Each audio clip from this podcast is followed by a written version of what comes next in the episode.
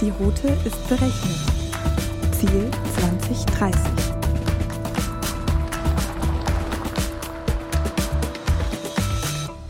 Hallo und herzlich willkommen zu unserem brandneuen Dell Technologies Podcast. Ab sofort nehmen wir euch alle zwei Wochen mit auf eine rasante Autofahrt in Richtung Zukunft. Auf unserer Reise haben wir verschiedene Mitfahrer eingeladen, die mit uns darüber sprechen, welche technischen Entwicklungen uns auf der Reise ins Jahr 2030 so erwarten werden. Ich bin Maria und werde euch als Proviantbeauftragte des Trips mit leckeren Content-Snacks versorgen. Seid ihr bereit? Dann anschnallen nicht vergessen. Auf dem Fahrersitz macht es sich heute mein Kollege Stefan Schmugge bequem. Hallo Stefan. Hallo Maria. Herzlich willkommen, Linus Neumann. Freut mich sehr, dass du mir auf unserer ersten Fahrt auf der Route 2030 hier Gesellschaft leistest. Sitzt du bequem? Ich sitze äußerst bequem und freue mich über die Einladung. Perfekt. Linus, es sind ja heute zwei Profis hier an Bord. Ähm, vielleicht könntest du uns kurz erklären, wie du IT-Sicherheit einem Laien erklären würdest. Ist keine so einfache Aufgabe, aber ich versuch's. Ähm, wenn wir uns vorstellen, was den Computer zu einer so besonderen Maschine gemacht hat, warum das das Gerät ist, was gerade die Welt revolutioniert und nicht beispielsweise der Toaster oder die Kaffeemaschine, dann liegt das daran, dass der Computer universell programmierbar ist. Es gibt also nichts, wozu wir den Computer nicht programmieren können. Das ist das, was ihn so besonders macht. Wir können ihm beibringen, einen Internetbrowser zu bauen, wir können ihm beibringen, Spreadsheets zu verwalten, wir können ihm beibringen, E-Mails zu senden. Und das können wir auch immer allen Computern beibringen. Und jetzt stellt sich mit der IT-Sicherheit natürlich das Problem, wenn das eine universelle Maschine ist, die programmiert werden kann, alles Mögliche zu tun, wie schaffen wir es, dass sie nur das tut, was die Nutzerin jeweils möchte und alles andere nicht. Ja, wenn wir zum Beispiel die Funktion nehmen, ähm, Videokamera anmachen und das Signal woanders hinsenden, das kann je nach Kontext eine gewünschte Funktion sein. Wenn man zum Beispiel aus dem Homeoffice einen Videocall macht, das kann aber auch zu vielen anderen Zeitpunkten eine ungewünschte Funktion sein. Und der Computer kann das nicht unterscheiden.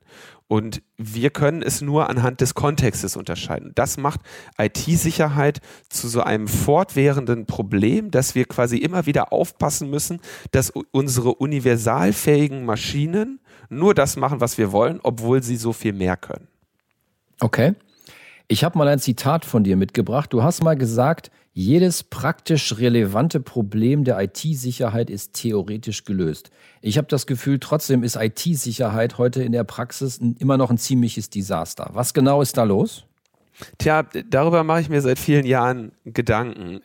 Es ist so, dass wir in der Forschung und der Wissenschaft der IT-Sicherheit im Prinzip jedes Problem gelöst haben. Es gibt nicht irgendwie etwas wie oh mein Gott, wir müssen Daten an das andere Ende des Planeten senden, möchten die auf dem Weg verschlüsseln, aber Verschlüsselung wurde noch nicht erfunden. Ja, oder ähm, wir müssen einen Server immer erreichbar machen, aber Redundanz ist noch nicht erfunden. Also wir wissen, bei jedem einzelnen Fehler der IT-Sicherheit wissen wir, welcher Fehler da gemacht wurde und was anders hätte gemacht werden müssen.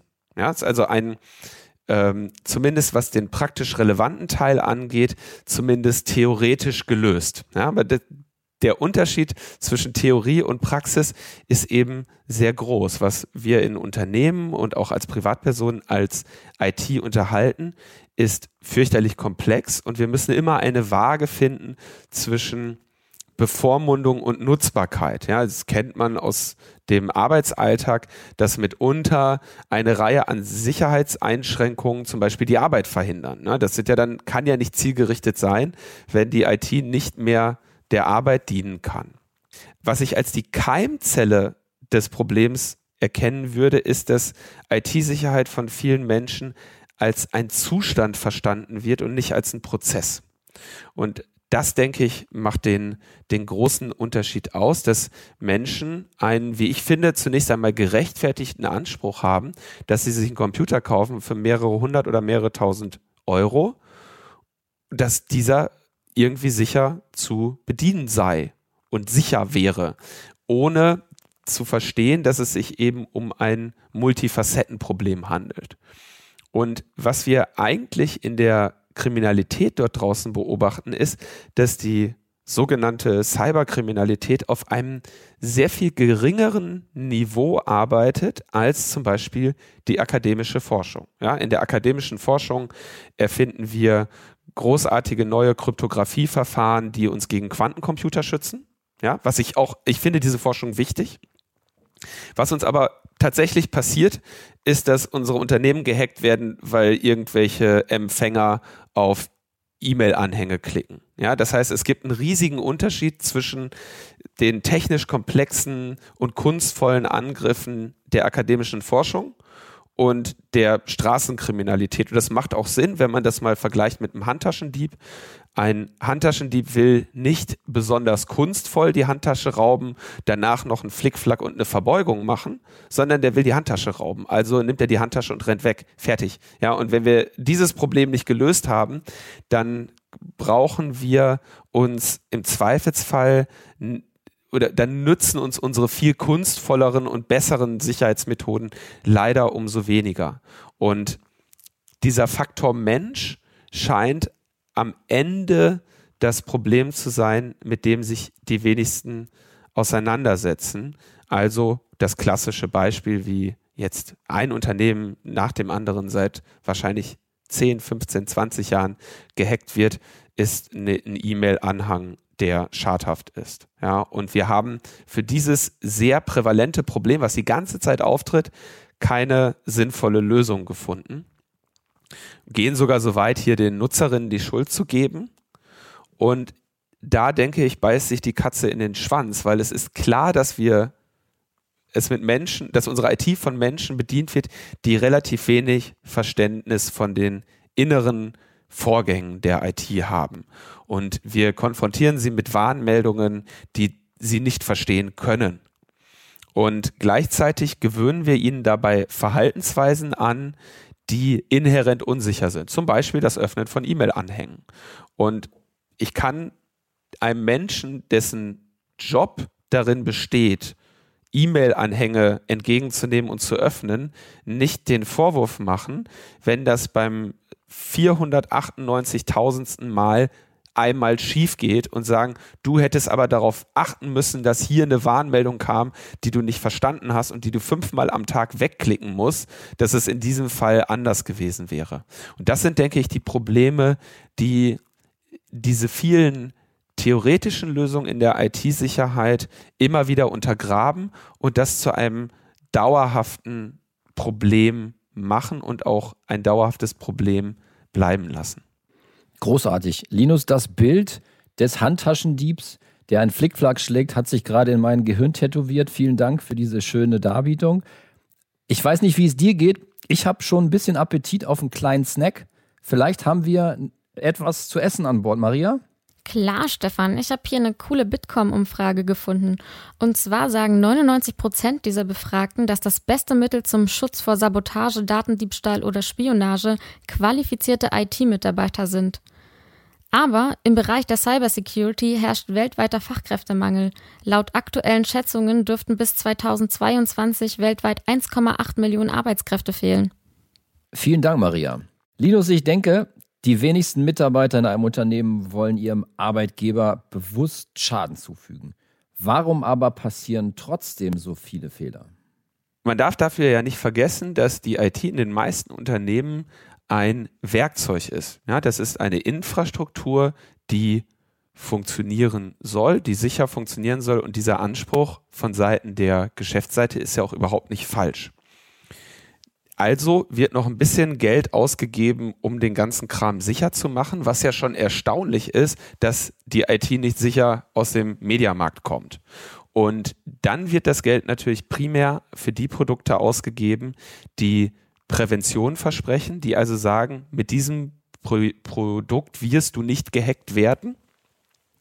Und das Geld, was da ausgegeben wird, wird teilweise eben an den Stellen gespart, wo es um den Bereich geht, was mache ich denn, wenn ich gehackt wurde? Also so etwas wie Backups einzuspielen, äh, wieder Anlaufkonzepte zu haben für geschäftskritische Prozesse. Und das sind die Bereiche, die natürlich auch in jedem Unternehmen unterschiedlich sind. Da gibt es keine Lösungen von der Stange. Und am Ende haben wir eigentlich das Schlechteste aus beiden Welten, oft eine IT-Sicherheit, die in bestimmten Bereichen viel zu restriktiv ist, wo Menschen dann schon an ihrer Arbeit gehindert werden und auf der anderen Seite riesige Schwachstellen lässt, die aber dann Teil der normalen Arbeitsprozesse sind. Und so kommt es, dass wir im Prinzip eine nicht zielgerichtete IT-Sicherheit haben, denn die eigentliche Aufgabe der IT-Sicherheit wäre es ja, die Geschäftsprozesse zu flankieren und nicht denen im Wege zu stehen. Und das, denke ich, ist das größte Problem, mit dem die Welt gerade noch zu kämpfen hat in diesen komplexeren IT-Sicherheitsinfrastrukturen. Okay. Wie ließe sich jetzt aus deiner Sicht dieses Dilemma lösen? Die eigentliche Frage ist ja, was macht dieses Unternehmen? Welche Prozesse hat es? Und wie kann ich diese Prozesse sicher abbilden? Und diese Frage wird sich in der Regel nicht gestellt, sondern es wird sich die Frage gestellt, äh, welche Software gibt es und wie kann ich irgendwie damit erreichen, was ich brauche? Ja? Und so findet man sehr häufig Unternehmen, in denen sogenannte historisch gewachsene Konzepte existieren. Ne? Da, da haben wir mal ein Provisorium eingesetzt und alle wissen, nichts wird so lange benutzt wie ein Provisorium. Und es fehlt in vielen Unternehmen so ein bisschen der Masterplan einer Architektur und überhaupt eines Bedrohungsmodells. Denn nur wer weiß, was überhaupt die Gefahren für das Unternehmen sind, wogegen sich das Unternehmen schützen möchte, erkennt, wo die Angriffsflächen der Organisation sind und kann dann über quasi ein vernünftiges Bedrohungsmodell sich dahin entwickeln, den Bedrohungen da draußen auch entgegenzutreten. Also mit anderen Worten, jeden Euro, der in IT-Sicherheit investiert wird, zielgerichtet zu investieren. Wir dürfen ja nicht vergessen, wir haben hier es mit einem Konzept zu tun, das am Ende so ist wie die viel zitierte Kette mit dem schwächsten Glied. Ja, ich kann meine Kette an einigen Stellen von mir aus aus Edelstahl gehärtet machen. Wenn sie an anderen Stellen nur mit einer Büroklammer geflickt ist, dann hilft es nichts mehr. Ja, wir müssen also gleichmäßig die Hürden erhöhen und zwar im Kontext dessen, was das Unternehmen tut. Und deswegen gibt es da auch nicht wirklich etwas von der Stange. Und deswegen hören wir dann eben, ja, es gibt einen Fachkräftemangel und es gibt im Zweifelsfall auch deswegen hohe Kosten in dem Bereich, sagen wir jetzt mal ein kleines mittelständisches Unternehmen von Grund auf äh, mit einer sicheren IT-Infrastruktur auszustatten, das die Bedrohung dieses Unternehmens kennt, würdigt und mit Schutzmaßnahmen versieht. Das gibt es eben leider nicht von der Stange. Da habe ich auch noch einen Snack für euch. Allein im ersten Halbjahr 2019 wurden weltweit 4,1 Milliarden Datensätze offengelegt. Der deutschen Wirtschaft entsteht durch Sabotage, Datendiebstahl oder Spionage jährlich ein Schaden von mehr als 100 Milliarden Euro. Übrigens auch von der Bitkom-Studie. Okay, verstanden. Linus, du bezeichnest dich selber ja auch als Hacker. In einem Interview hast du mal gesagt, dass du persönlich das Finden von Schwachstellen und Löchern in IT-Systemen intellektuell herausfordernd findest. Welchen Vorteil bringt dir denn deine Erfahrung als Hacker bei der Beratung von Unternehmen, wenn es um das Thema IT-Sicherheit geht? Also da muss ich ganz kurz einhaken. Als äh, Hacker darf man sich gar nicht selber bezeichnen. Als Hacker wird man irgendwann bezeichnet. Ja, das ist also ein, ein Titel, den man, den man sich nicht selber äh, geben kann, sondern den man irgendwann einmal durch Anerkennung äh, von anderen Hackern äh, zugestanden bekommt. Ja. Aber ich denke, ja, das Finden von IT-Sicherheitslücken ist intellektuell herausfordernd, ist interessant. Eine schöne Bezeichnung dafür ist das Finden von kreativen Lösungen für schwierige Probleme. Ja. Ich denke auch, dass Hacking sich nicht nur auf den IT-Sicherheitsbereich bezieht, sondern auch in vielen anderen Bereichen zu finden ist, wo ja ein kreativer Umgang mit Technik geprobt wird. Und ein besonders interessanter Bereich ist natürlich der der Sicherheitskonzepte, weil man dafür unter Umständen relativ komplexe Systeme verstehen und durchdringen muss um dann zu überlegen, wo hätte ich das falsch gemacht? Und ich glaube ehrlich gesagt, dass das meine größte Stärke ist, dass ich selber ein nicht besonders guter Programmierer bin, so dass ich weiß, oder gut abschätzen kann, ab wo Sachen schwierig werden zu programmieren. Und wenn ich mir so Systeme anschaue, irgendwelche Callflows oder sonstige Dinger, suche ich eigentlich immer nur nach der Komplexität darin, ab dem Moment, wo ich sage, ah, da müsste ich aber jetzt einen Moment nachdenken, um das zu bauen oder zu konstruieren oder zu programmieren. Und da finde ich in der Regel dann Fehler, die ich im Zweifelsfall auch gemacht hätte. Ja, das ist also so ein bisschen meine äh, Herangehensweise auf der Suche nach Schwachstellen. Ich denke aber, der andere Teil ist, ähm, dass es eine gewisse andere Perspektive ist, die ein Angreifer oder im Angriff erfahrener Mensch in so ein Sicherheitskonzept bringt. Ja, es ähm, man kann das wahrscheinlich mit dem Auto vergleichen. Es leuchtet vielen Leuten ein, dass ein Airbag im Zweifelsfall mehr Sicherheit bietet als ein äh, als kein Airbag, ja. Aber als Angreifer weiß man eben auch, welche an, gegen welche Angriffe der Airbag nicht schützt. Ja, und diese Sicht des Angreifers bereichert, glaube ich, die Verteidigung. Einfach zu sofort zu erkennen, aha, was habe ich hier vor mir? Wo kann ich mit diesem System interagieren? Äh, welche Inputmöglichkeiten habe ich? Wo, wo ist mein Ziel? Und da gehen Angreifer ja strukturiert und geordnet vor. Und zwar genau von der anderen Seite. Und Unternehmen wird immer so etwas Einfaches geraten wie, äh, finden Sie Ihre Kronjuwelen und versuchen Sie die zu schützen. Ja, klassischer Spruch, klassisch äh, zu einfach. Die eigentliche Frage müsste sein, mache dir über deine Angriffsflächen Gedanken und überlege dir, wie du die minimieren kannst und überlege dir, wie du ähm, das, was über diese Angriffsflächen reinkommt, irgendwie sortieren und ordnen kannst. Und das ist eben, denke ich, die Sicht, die einen Angreifer mit reinbringt, der immer das System von außen betrachtet und sofort einen Überblick darüber hat, wo kann ich hier rein, wo kann ich da angreifen. Wir ändern mal die Perspektive im Auto, Linus. Eine Frage an dich aus der Perspektive eines diplomierten Psychologen und nicht direkt als Hacker. Was treibt kriminelle Hacker an und was müssen wir über deren Motive wirklich wissen, um unsere Systeme besser schützen zu können? Ja, das ist leider etwas, was sich auch im Wandel befindet. Wenn man sich jetzt die, die Hackerkultur von vor ein paar Jahrzehnten anschaut, ja, da war das tatsächlich ein Spaß, eine intellektuelle Herausforderung. Ähm, ich will da auch gar nicht in Abrede stellen, dass es da durchaus so ein, eine Kultur von auch Gehabe gibt, ja, also so ein bisschen sich auf die Brust klopfen und sagen, hier, das habe ich gehackt und äh, ihr seid alle doof, nur ich bin klug. Ja, also das, das gab es alles, aber das war alles noch so ein bisschen äh, Spaß und Spiele. Und jetzt leben wir eben in einer Welt der Digitalisierung, in der Computer in immer mehr Einzug erhalten und in der wir unserer IT und unseren Computern auch immer mehr Risiko anvertrauen. Das heißt, zu Beginn war Hacking dann mal ja, für die Spionage interessant. Da gab es dann ne, die Geheimdienste, die sich dafür interessiert haben und gesagt haben, hör mal, der, der, der Feind hat einen Computer, wir wollen mal wissen, was der damit macht oder so. Ne?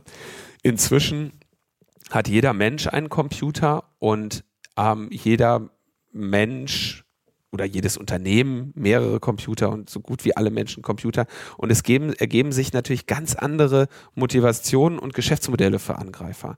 Dazu gehören Möglichkeiten der Bereicherung, also klassische Erpressungsmethoden oder äh, Gelddiebstahlmethoden. Dazu gehören aber natürlich auch äh, Spionage und Sabotage bis hin zum staatlichen Bereich. Ja?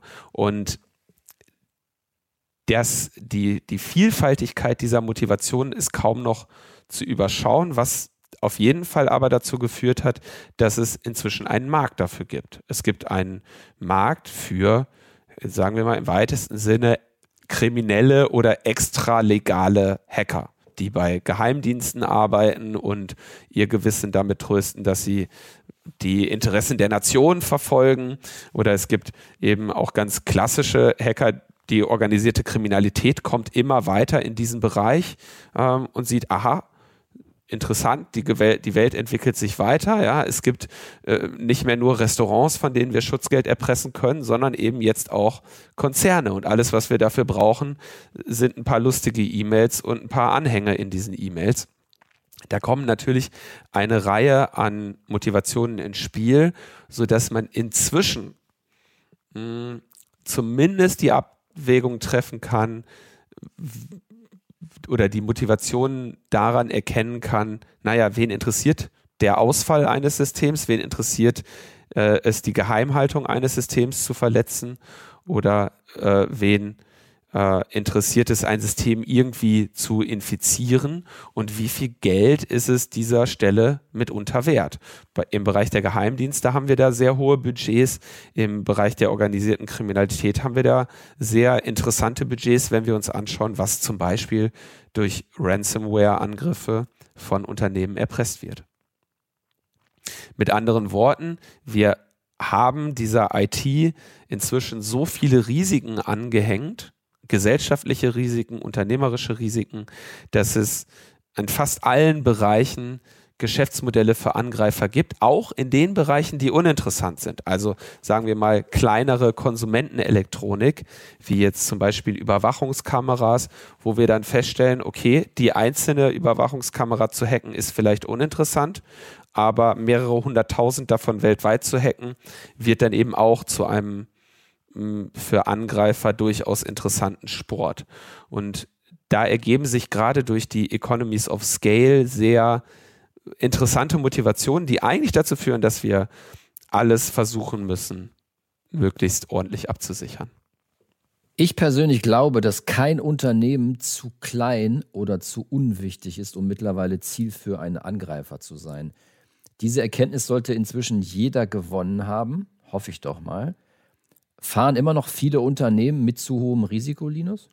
Oh ja, auf jeden Fall. Also wir sehen ja wirklich allein schon an den Ransomware-Angriffswellen, die jetzt seit wirklich seit vier Jahren ungehindert äh, durch die IT-Landschaften ziehen, dass auch Lerneffekte, die man längst hätte haben können aufgrund der Fehler anderer, bei vielen Unternehmen offenbar immer noch keinen Einzug erhalten haben. Und wichtig ist hier immer wieder, IT-Sicherheit ist kein Zustand, sondern ein Prozess und es muss jedes einzelne Unternehmen seine korrekten, flankierten Sicherheitsprozesse haben. Und viel zu viele Unternehmen können sich das mitunter nicht leisten, äh, wissen nicht, wen sie damit fragen sollen oder ignorieren äh, Probleme einfach weg. Und das ist natürlich auch Teil meines Jobs bei solchen Unternehmen dann aufzuräumen und teilweise leider auch dann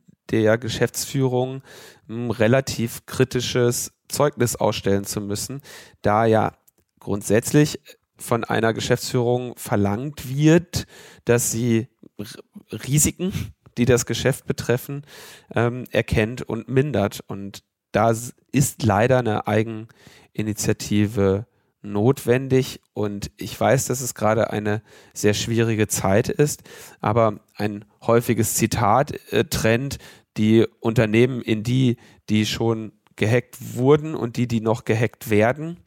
Ich denke, es ist nicht ganz so drastisch, aber die, die nie gehackt werden, ähm, die haben auf jeden Fall sich sehr viel Mühe gegeben und ich denke, der Prozess, auf den man sich vorbereiten sollte als Unternehmen, ist, dass man gehackt wird und es überlebt. Ja, also nicht zu viel Geld in die Prävention investieren und sich darauf ausruhen, sondern mit Backups, Wiederanlaufkonzepten, Mitigationskonzepten quasi darauf hinzuarbeiten, dass ein erfolgreicher Angriff das Unternehmen nicht in eine existenzielle Krise stürzen kann. Das ist, denke ich, das, was eine reife IT-Sicherheit ausmacht. Okay, vielleicht können wir da noch ein kleines bisschen in die Tiefe gehen. Wie sieht denn aus deiner Sicht eine clevere Lösung für ein schmales Budget aus, wenn es um das Thema IT-Sicherheit geht? Ganz klar, als allererstes muss das Unternehmen sich die Frage stellen, welche Prozesse geschäftskritisch sind, weil am Ende bei einem Hacking-Angriff nichts so teuer und so problematisch ist wie eine Betriebsunterbrechung. Ja, also Kundendaten verlieren alles schlimm, aber das, was das Unternehmen am schlimmsten trifft, ist, wenn das Fließband stillsteht. Hm? Oder wenn die Logistik nicht mehr funktioniert und das Unternehmen quasi in seiner Wertschöpfung sofort unterbrochen wird. Das heißt, hier die geschäftskritischen Prozesse zu entdecken und sicherzustellen, dass die schnell wiederherstellbar sind. Das, denke ich, ist einer der wichtigsten Schritte, um eine Reife der IT-Sicherheit äh, zu erhalten. Dann natürlich gibt es, auch das ist jetzt kein neues äh, Wissen, die Idee, Netzwerke nach Kritikalität und Angriffsfläche so ein bisschen zu segregieren in der Hoffnung, ja, wenn der Angriff von außen kommt, landet er im Zweifelsfall im Büronetz. Ja, wir haben das Büronetz aber getrennt von unserem Produktionsnetz. Ja, das ist so eine klassische Idee. Was wir in der Realität dann aber sehen, ist, dass die Netze zwar getrennt sind, es aber sehr viele Möglichkeiten der Kommunikation zwischen diesen beiden Netzen gibt. Also muss der nächste notwendige Schritt sein, diese Übergabepunkte zwischen zwei Kritikalitätsbereichen schmal zu gestalten. Also muss das Ziel sein, diese Übergabepunkte so sicher und schmal wie möglich zu gestalten und dort auch ja so kleine Fallen zu haben, dass man überhaupt merkt, wenn etwas schief geht. Denn das, was sehr häufig festgestellt wird, ist, dass sich Angreifer dann doch etwas länger in den Zielnetzen aufhalten, dort auch nachher die Spuren gefunden werden, die potenziell früher hätten gefunden werden können, um den Schaden am Ende zu verhindern. Ja? Das heißt, eine allgemeine Visibilität über das Netz zu erlangen und mit einem Monitoring nicht nur die Sicherheitsmethoden zu etablieren, sondern auch zu sehen, dass äh, wann mal irgendwo etwas aus dem Rahmen fällt. Ja, also Prävention ist eine Sache, Detektion die zweite und Wiederherstellung die dritte. Und die massiven Unterinvestitionen in der Wiederherstellung beißen gerade die Unternehmen und die beißen sie aufgrund der massiven Unterinvestitionen im Bereich der Detektion. Ja, das heißt, die meisten Unternehmen operieren ihre IT einfach im Blindflug, stehen eines Tages auf, merken, oh Mist, hier funktioniert nichts mehr und holen sich dann teure Leute ins Haus, die ihnen erklären, ja, vor vier Wochen gab es erste Anzeichen, wenn wir da was unternommen hätten, wäre weitaus billiger gewesen. Das BSI spricht aktuell von einer digitalen Hilflosigkeit in vielen Unternehmen. Die schnelle Digitalisierung verstärkt natürlich diesen Zustand noch ein wenig. Muss aus deiner Sicht die IT-Abteilung weiter raus aus dem gefühlten Elfenbeinturm, damit sie besser sichtbar ist? Wir haben ja gerade schon über den Fachkräftemangel im Bereich der IT und der IT-Sicherheit gesprochen. Ich denke, dass dieser aber nur ein Symptom unserer dann doch relativ verfehlten Bildungspolitik ist, die versucht, die Existenz von Computern und dem Internet so lang wie möglich vor den Kindern zu verheimlichen. Und nicht der Tatsache Rechnung trägt, dass ein heute tätiger Mensch kaum noch beruflich irgendwo unterwegs sein kann, ohne mit Computern umzugehen und dafür auch ein Mindestmaß an Verständnis von diesen Geräten braucht. Und da dieses Mindestmaß an nicht irgendwo sichergestellt wurde, sind wir im Bereich der IT in einer recht privilegierten Position. Ich möchte da jetzt nicht irgendwie als Nestbeschmutzer gelten, aber es ist natürlich schon so, dass wenn die IT in einem Unternehmen sagt, folgendes geht nicht, dass es selten der Fall ist, dass irgendjemand anders um die Ecke kommt und sagt, wieso denn nicht? Das geht doch ganz einfach. Ja?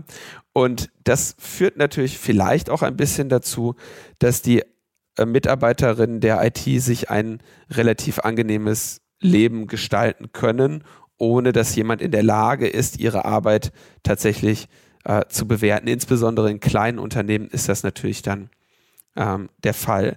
Das heißt, gleichzeitig lastet auch auf den IT-Mitarbeitern zu viel Verantwortung für zu viel Ungewissheit in dem, wie diese IT tatsächlich operiert. Ich denke also, der Weg nach vorne ist, wir brauchen irgendwie mehr Grundverständnis in der IT bei allen Menschen. Das sind Geräte, die man nicht vollständig ignorieren kann. Es ist nicht so, dass ein Mensch 2020 oder 2030 sagen kann, äh, Computer interessieren mich nicht. Ich bin ja nur, äh, was weiß ich, äh, Büroangestellter. Ne? Das wird, diese äh, Einstellung wird sich nicht aufrechterhalten lassen in einer Welt, in der Computer immer mehr um uns herum kontrollieren. Das gilt nicht nur im Unternehmensbereich, das gilt auch in solchen Bereichen wie sozialen Netzwerken. Ja, wir haben sicherlich viele Millionen Menschen, die diese sozialen Netzwerke benutzen, ohne ein grobes Verständnis davon zu haben, wie die funktionieren oder wie die Geld verdienen. Und das ist ein Teil, der eben sehr viel mehr über IT-Sicherheit hinausgeht, nämlich eine grobe Mündigkeit im Umgang mit diesen Geräten und mit der digitalisierten Gesellschaft. Und da haben wir, denke ich, generell noch sehr viel aufzuholen, weil uns, getrieben von einigen wenigen klugen Menschen, eine besonders rasante ähm, Revolution durch Digitalisierung überfällt und wir dieser fast nur noch hinterherrennen. Okay. Ich trete mal ein kleines bisschen aufs Gas. Die digitale Transformation gibt ja auch Vollgas aktuell. Wir sprechen über Internet of Things, wir sprechen über künstliche Intelligenz, jeder spricht über 5G. Das alles bringt sicherlich große IT-Potenziale mit sich. Jetzt würde mich interessieren, was sind für dich die drei wichtigsten Trends im Kontext von IT-Sicherheit? Also ich denke, dass was wir gerade beobachten, ist nur eine Verschlimmerung des Problems, dass wir also noch mehr IT-Abhängigkeit schaffen, obwohl wir schon mit unserer heutigen IT-Abhängigkeit mehr schlecht als recht klarkommen. Ähm, ein großer Bereich ist also dieser schon genannte Bereich des IoT, wo jetzt man sich überlegt hat, weil das mit der IT so gut funktioniert hat, bauen wir jetzt einfach vom Lautsprecher über die Kamera, über das Heizungsthermostat, über den Kühlschrank, überall Computer ein und haben dann mitunter eine Reihe an IT-Systemen, die gar kein Mensch mehr als Computer wahrnimmt, weil sie keine Tastatur und kein Bildschirm haben. Sie sind aber genauso universell programmierbare Geräte. Da haben wir primär ein Managementproblem. Denn auch diese Geräte sind unsicher, brauchen ihre Updates, brauchen mitunter vielleicht auch Backups und brauchen Sicherheitskonzepte. Bei den Preisen in dem Markt, wo sie konkurrieren, ist sowas aber alles gar nicht vorgesehen. Ja, wir kaufen uns irgendwie eine Internetsteckdose von einem chinesischen Hersteller für ein 20. Ähm, ne, das ist ein Gerät, was irgendwie anderthalb Kilowatt Strom schalten kann und mit dem Internet verbunden ist. Und wundern uns dann, wenn da eine Schwachstelle drin ist, dass wir keine Updates vom Hersteller bekommen. Das heißt, da schaffen wir uns auf jeden Fall eine sehr große Horde an potenziellen Zombies, die 2030 immer noch irgendwo am Internet hängen und uns das Leben schwer machen. Das, der andere Bereich ist der Bereich der KI, also der künstlichen Intelligenz, wo je nachdem, von welchem Anwendungsbereich wir sprechen, ähm, gute oder schlechte Ideen verfolgt werden, die, wo Computer Entscheidungen treffen sollen. Das Problem dabei, denke ich, ist vor allem die KI-Gläubigkeit. Also wenn der kluge Computer einmal etwas gesagt hat, dem zu widersprechen, wäre ich doch verrückt. Ja? Das heißt, wir werden immer mehr Entscheidungen von Computern fällen lassen und diese Entscheidungen dann auch nicht mehr in Frage stellen. Das sind natürlich enorm interessante Hacking-Ziele, wenn ich mir überlege, naja, jetzt muss ich, jetzt habe ich nicht nur einen Computer gehackt, sondern ich habe einen Computer gehackt, auf den eine ganze Menge Menschen hören. Ja, oder ein Computer, der sehr weitreichende ähm, Entscheidungen trifft.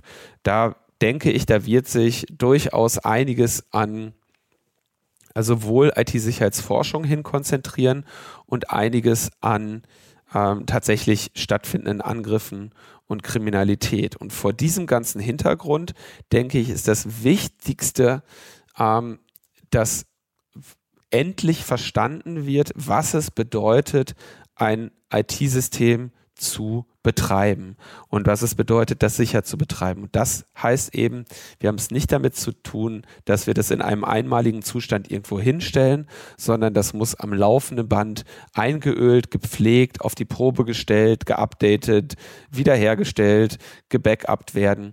Und ähm, wir sind leider weit davon entfernt, dass Computersysteme irgendwo hingestellt werden können und wir sie längere Zeit sich selber überlassen können. Und leider ist es in diesem IoT-Bereich so, dass uns dadurch, dass es jetzt nicht mehr ein Computer ist, sondern ein Ding, uns genau das suggeriert wird. Während meine linke Gehirnhälfte noch über das Thema Hacking meiner Kaffeemaschine nachdenkt, hat meine rechte Gehirnhälfte folgendes Bild im Kopf. Ich sehe einen 19-jährigen Informatikstudenten, der mit künstlicher Intelligenz das erste Mal intelligente Malware entwickelt. Ist dieses Bild etwas übertrieben oder siehst du dort ein gewisses Gefahrenpotenzial? Ich denke, dass Machine Learning selbstverständlich auch in diesem Bereich Anwendung finden wird und es gibt hier auch schon erste Ansätze in diese Richtung. Ist das ein Problem? Wenn ja, dann primär wahrscheinlich für meine berufliche Zukunft, weil ich eine solche Arbeit ja heute noch manuell verrichte. Ähm, aber Spaß beiseite.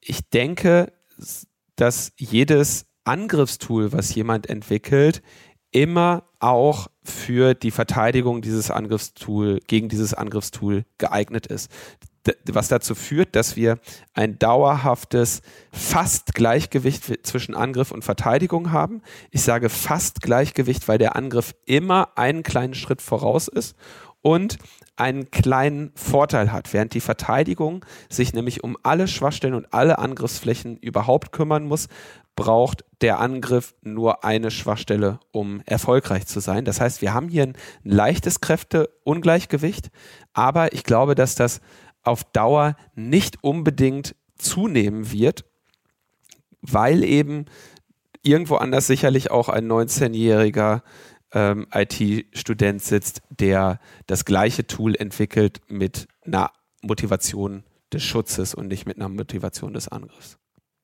Linus, lass uns noch kurz über das Thema Verschlüsselung sprechen und über das Thema Supercomputer, die ja aktuell Rechenzentren dazu verhelfen, völlig neue Leistungsniveaus zu erreichen.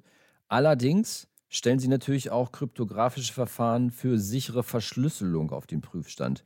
Wie ist da deine Meinung zu? Verschlüsselung ist ja letztendlich der Versuch, den Rechenaufwand für das Knacken der Verschlüsselung enorm hoch oder unendlich hoch werden zu lassen. Und im Moment sind wir da noch in einem halbwegs ordentlichen Verhältnis. Ähm, durch neue Computertechniken wie Quantencomputer kann es aber in absehbarer Zeit dann doch bestimmten Verschlüsselungstechnologien an den Kragen gehen. Ich denke, auch hier habe ich so ein grobes Grundvertrauen, dass es den Post-Quantum Krypto-Forscherinnen und Forschern gelingen wird, Lösungen zu finden, die eben auch Angriffen durch diese Supercomputer widerstehen können. Ähm, ich hoffe auch, dass diese Entwicklung so langsam kommen wird und so teuer sein wird, dass von mir aus, wenn jetzt AES geknackt werden kann, dass eben doch noch enorm viel Rechenpower kostet, sodass es eine Investition bedeutet, einen solchen Angriff zu machen, sodass dieser Angriff potenziell für mich und für uns vielleicht erst in mehreren Jahren relevant wird, nachdem wir wissen, dass er grundsätzlich möglich ist. Also auch hier hoffe ich, dass die Evolution so langsam ist, dass es nicht zu einer Apokalypse kommt, aber ganz klar ist, hier muss es auch wie in allen anderen Bereichen der IT-Sicherheit eine, eine Weiterentwicklung geben und auch hier gibt es keine finale Lösung des Problems. Linus, unsere gemeinsame Fahrt nähert sich schon fast dem Ende. Nachdem wir uns so großartig durch Staus und Baustellen hindurch navigiert haben, wollte ich dich fragen, ob wir nicht dasselbe auch noch für Unternehmen tun können. Vielleicht hast du noch eine Idee für eine gute IT-Sicherheitsstrategie oder ein gutes IT-Sicherheitskonzept für unsere Hörerinnen und Hörer? In einem guten IT-Sicherheitskonzept stehen Prävention, Detektion und Wiederherstellung in einem Gleichgewicht der Möglichkeiten und Investitionen, sodass in keinem der Bereiche zu viel Geld investiert wird, was dann in einem anderen dieser Bereiche fehlt. Ähm, viele Unternehmen lernen eben gerade sehr schmerzhaft, dass ähm, ein Wiederanlaufkonzept ein verhältnismäßig kleine Investition gewesen wäre zum Schutze gegen besonders hohe Schäden und sich aus einer Angriffsperspektive dem Unternehmen zu nähern und damit nicht aufzuhören mit der Frage, wer soll mich denn hacken, sondern sich einfach mal zu sagen, okay, erstens, welche Motivation biete ich für einen Angreifer? Und zweitens, welche Schutzmethoden habe ich hier im Weg? Und drittens, wenn dieser Angriff erfolgt ist, wie kann ich mich dagegen wehren? Und dabei ist noch sehr wichtig zu berücksichtigen, dass der eigene Schaden nicht unbedingt die Motivation des Angreifers ist. Also, wenn wir das Beispiel einer Ransomware-Attacke nehmen, ja, da hat das Unternehmen einen potenziellen Schaden im Bereich der 10 oder hunderte Millionen. Ähm, die, das eigentliche Ziel des Angreifers ist aber die Erpressung, also das Lösegeld. Ähm, das heißt, wer sich nur die Frage stellt, wer sollte ein Interesse daran haben, dass mein Unternehmen zum Stillstand kommt, stellt sich die Frage falsch. Auch der Angreifer hat nicht das Interesse, dass das Unternehmen zum Stillstand kommt. Der Angreifer hat das Interesse, dass das Unternehmen schnell wieder anläuft und zwar indem das Geld an den Angreifer bezahlt wird. Ja? Und das äh, über diese Motivationen sich tatsächlich mal in Ruhe Gedanken zu machen und seine weichen Punkte zu erkennen unter der Annahme von krimineller Energie. Ähm, das ist etwas, was noch immer viel zu wenige Unternehmen zielgerichtet tun. Und zielgerichtet bedeutet in dem Fall tatsächlich zu erkennen, was ist für einen Angreifer ein lukrativer Angriff, der auch möglich ist, und was ist für einen Angreifer ein wahrscheinlich nicht lukrativer Angriff, der im Zweifelsfall auch möglich ist, aber der, weil er nicht lukrativ ist, nicht unbedingt mein Kernproblem ist. Und da empfiehlt es sich eben, sich mal in Ruhe darüber Gedanken zu machen, sich ein bisschen auch einzulesen, was passiert denn da draußen anderen Unternehmen und aus deren Erfahrungen zu lernen. Das ist etwas, was viel zu wenig passiert und was eben dann auch die Expertise ist, die Unternehmen sich mitunter teuer einkaufen müssen. Vielen Dank, Linus. Sie haben Ihr Ziel erreicht. So, jetzt war, jetzt sind wir aber leider auch schon am Ende unserer Autofahrt in Richtung 2030. Und Linus, ich muss dich jetzt schweren Herzens hier aussteigen lassen. Vielen Dank, dass du heute unser Gast warst. Ich danke euch fürs Mitnehmen und ich schaue mir jetzt mal hier die Zukunft an. Vielen Dank. Tschüss, Linus. Ciao, ciao. Tschüss. Das war wirklich ein spannender Einblick in die Arbeit eines IT-Sicherheitsberaters.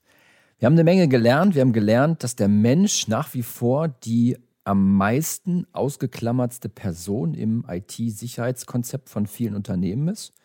Wir haben aber auch gelernt, nachdem wir unsere Glaskugel ein bisschen poliert haben, dass wir in eine Zukunft blicken können, die uns vielleicht ein bisschen vorsichtig, aber nicht unbedingt ängstlich machen soll. Ich finde es eine spannende Reise und der Appell an die Unternehmen war, dass sie vielleicht an der nächsten Ampel ein bisschen frühzeitiger rechts abbiegen, um generell für diese IT-Herausforderungen gut gewappnet zu sein. Besonders wäre hier ein bisschen mehr Bewusstsein wünschenswert für die IT-Sicherheit auch in einer Entscheiderebene. Wir sagen vielen Dank von Dell Technologies. Liebe Zuhörer, wenn euch die Folge gefallen hat, dann schaltet doch in zwei Wochen wieder auf diesem Kanal ein, denn dann geht's weiter mit einem spannenden Technologiedialog zum Thema Work from Home mit unserem Gast Felix Tönnissen.